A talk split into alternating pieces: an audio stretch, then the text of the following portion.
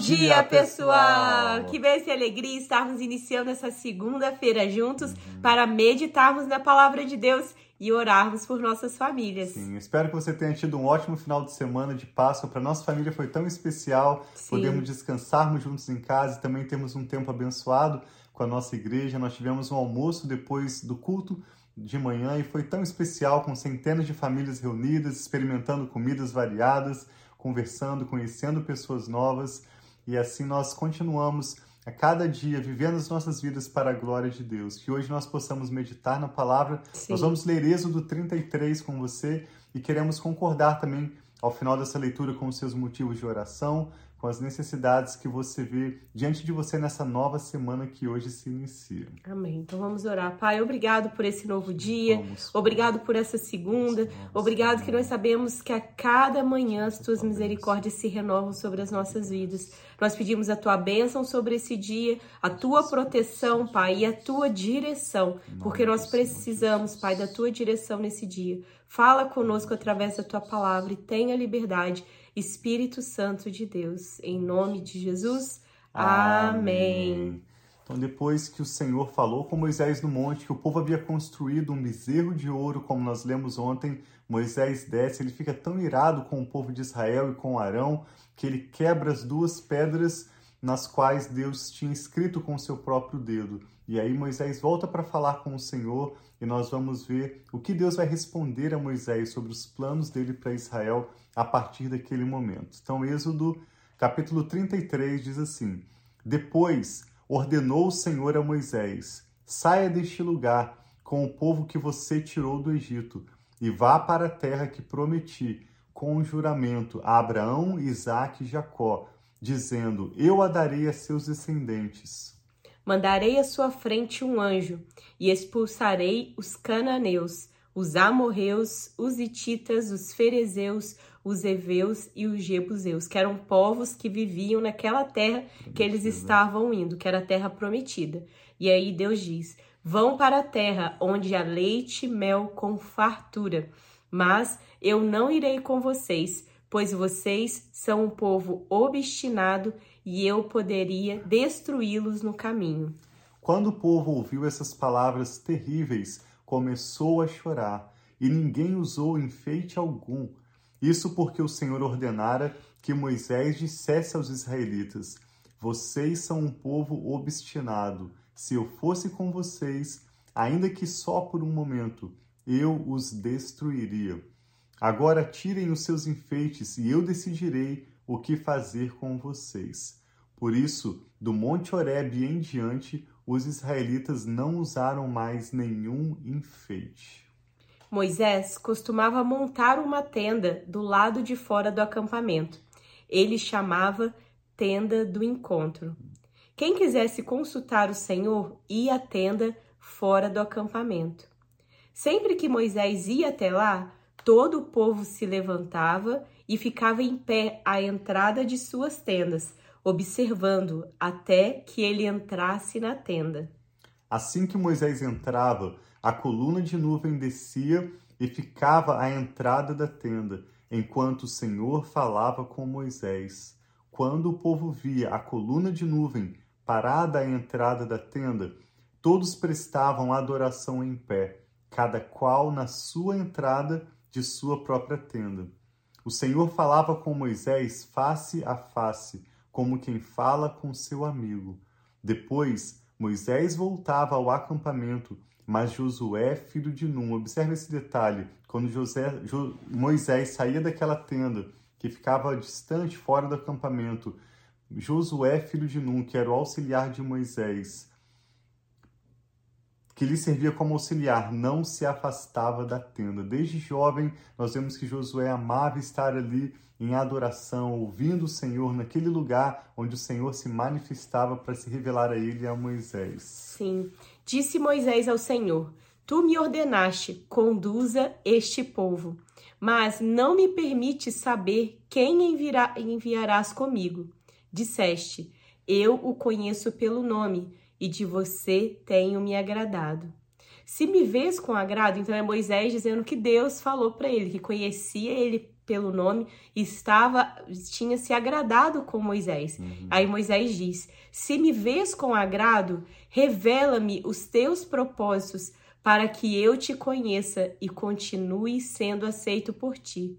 Lembra-te de que esta nação é o teu povo. E o Senhor respondeu a Moisés: Eu mesmo o acompanharei e lhe darei descanso. Então Moisés lhe declarou: Se não fores conosco, não nos envies. Como se saberá que eu e o teu povo podemos contar com o teu favor, se não nos acompanhares? Observe que Moisés não está aqui dizendo ao Senhor que ele quer apenas a presença de Deus. A bênção de Deus é parte da presença de Deus. O oposto da bênção não é a presença, o oposto da bênção é a maldição. Como nós vemos em Deuteronômio 28, quando o apóstolo Tiago também escreve no capítulo 3, ele fala: Não pode jorrar de uma mesma boca bênção e maldição. Então Moisés quer que o Senhor os acompanhe, Moisés quer que o favor, que a bênção de Deus continue sobre o povo de Israel. E é isso que Moisés está insistindo diante do Senhor, diante do Senhor. Como nós, como se saberá que eu e o teu povo podemos contar com o teu favor, se não nos acompanhares? Que mais poderá distinguir a mim e a teu povo de todos os demais povos da face da terra? Interessante que Deus fala com Moisés: leve esse povo que você tirou do Egito. e quando Moisés responde, Moisés fala ao Senhor: como se fará distinção entre os demais povos e o teu povo. Israel era o povo de Deus que Moisés, seu profeta, estava liderando rumo à terra prometida. Verso 17. Olha que lindo que o Senhor diz a Moisés: Farei o que me pede, porque tenho me agradado de você e o conheço pelo nome. Isso daí é algo que cada um de nós gostamos, desejaríamos e desejamos que Deus Fale, eu te conheço pelo nome, porque nós estamos buscando a Deus, estamos na presença de Deus, seja adorando, louvando, demonstrando a Deus o nosso temor, a nossa gratidão a Ele, e fala que Ele tem se agradado. Então Deus conhecia Moisés e, e, e, se agradava também de como Moisés estava levando a vida dele. Mas Moisés desejava conhecer mais o Senhor. Verso 18: Disse Moisés: Peço-te que me mostres a tua glória. E Deus respondeu: Diante de você farei passar toda a minha bondade, e diante de você proclamarei o meu nome. Então, quando Moisés pede ao Senhor que se revele a ele, que revele a glória, esse conceito da glória de Deus é bastante complexo, não é simples de entendermos, mas quando Moisés clama a Deus que lhe revele a sua glória, Deus usa a primeira palavra é a bondade. Eu vou te mostrar a minha bondade. Então, se você quer conhecer mais a Deus, clame a Ele. Peça a Deus que se revele a você pessoalmente. E a primeira coisa que você vai começar a experimentar do Senhor, isso é o que eu, a Rafa, a nossa família, temos experimentado. É a bondade de Deus. Ele nos guiando nos planos dele, Amém. abrindo portas, trazendo favor, trazendo relacionamentos saudáveis, estratégicos e nos abençoando, porque Deus tem prazer em abençoar os seus filhos. Diante de você, o Senhor disse a Moisés: proclamarei o meu nome, o Senhor.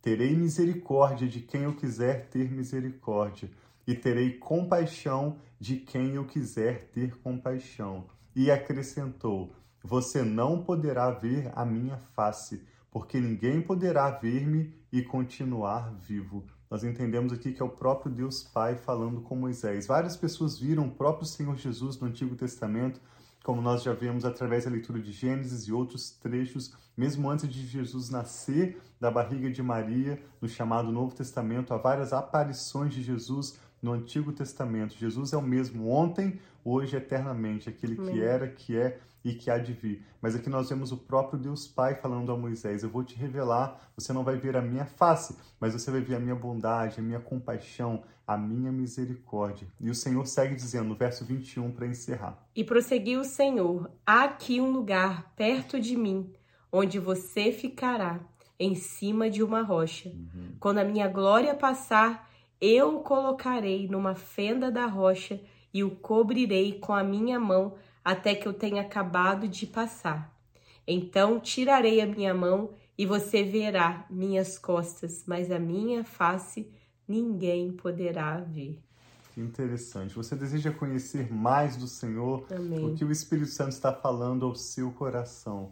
Eu me lembro quando eu leio esse texto de uma vez em que eu, a Rafa e alguns amigos, nós subimos o pico das Agulhas Negras ali no monte, ali na, no Parque Nacional de Itatiaia, no estado do Rio de Janeiro. E lá no pico daquele monte, é o, é o ponto mais alto do estado do Rio de Janeiro, um amigo meu ainda subiu a um outro lado onde tem um livro para assinar e eu decidi ficar ali. E várias nuvens passavam, nós estávamos ali acima do nível das nuvens.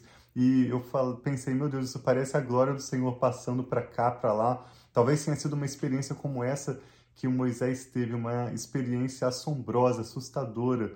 Mas a presença de Deus é algo que quanto mais nós conhecemos, mais nós queremos explorar. Existem vários tipos de medo que podem fazer você correr, que te dão vontade de fugir, mas o temor do Senhor é algo que nos faz desejar mais dele, desejar conhecê-lo mais e mais. E esse é o chamado da palavra de Deus. Como o profeta Oséias falou, Oséias capítulo 6, conheçamos e prossigamos em conhecer, conhecer o Senhor. Deus deseja cada dia te conhecer melhor. Deus te conhece totalmente, mas Ele deseja que esse relacionamento pessoal possa se aprofundar. Assim como eu e a Rafa nos conhecemos mais e mais a cada dia, nós desejamos também conhecer o Senhor nosso Deus a cada dia mais. E esse é o chamado que nós compartilhamos com vocês nessa meditação de hoje. Amém. Que você possa, como Moisés, pedir a Deus que te revele a glória dele, que você possa conhecer e prosseguir em conhecer o Senhor. Vamos Amém. orar juntos? Sim.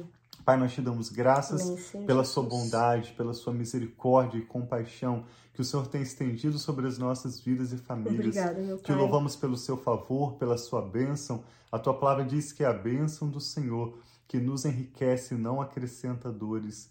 E quando nós vemos a tua palavra colocando diante de nós a bênção ou a maldição, a vida ou a morte, a nossa escolha é pela sua vida, é pela sua bênção, por tudo Amém, que o Senhor, Senhor, tem preparado para nós desde Sim, a eternidade. Senhor, é nós, nós, rendemos nossos corações ao Recebe, Senhor e pedimos que o Senhor se revele a nós. Permita-nos a cada dia te conhecermos mais Amém, e mais. Senhor, que assim Mesmo seja. o privilégio nós pedimos para os nossos filhos, para a Amém, nossa família. Senhor, que assim Eu e a Rafa oramos por essa pessoa Jesus. que está conectada conosco agora. Pedimos que o Senhor nos ensine como orar, nos ensine como meditar na tua Sim, palavra, nos ensine como te adorar e a cada dia viver uma vida que seja digna do Senhor e que te glorifique e te honre, que não seja como aquele povo de Israel que era um povo pesado, um povo obstinado, rebelde, mas que os nossos corações estejam suavemente rendidos ao vento do teu espírito, humildes na tua presença, sujeitos ao senhorio de Jesus, para assim vivermos seja. tudo que o Senhor já tem preparado para nós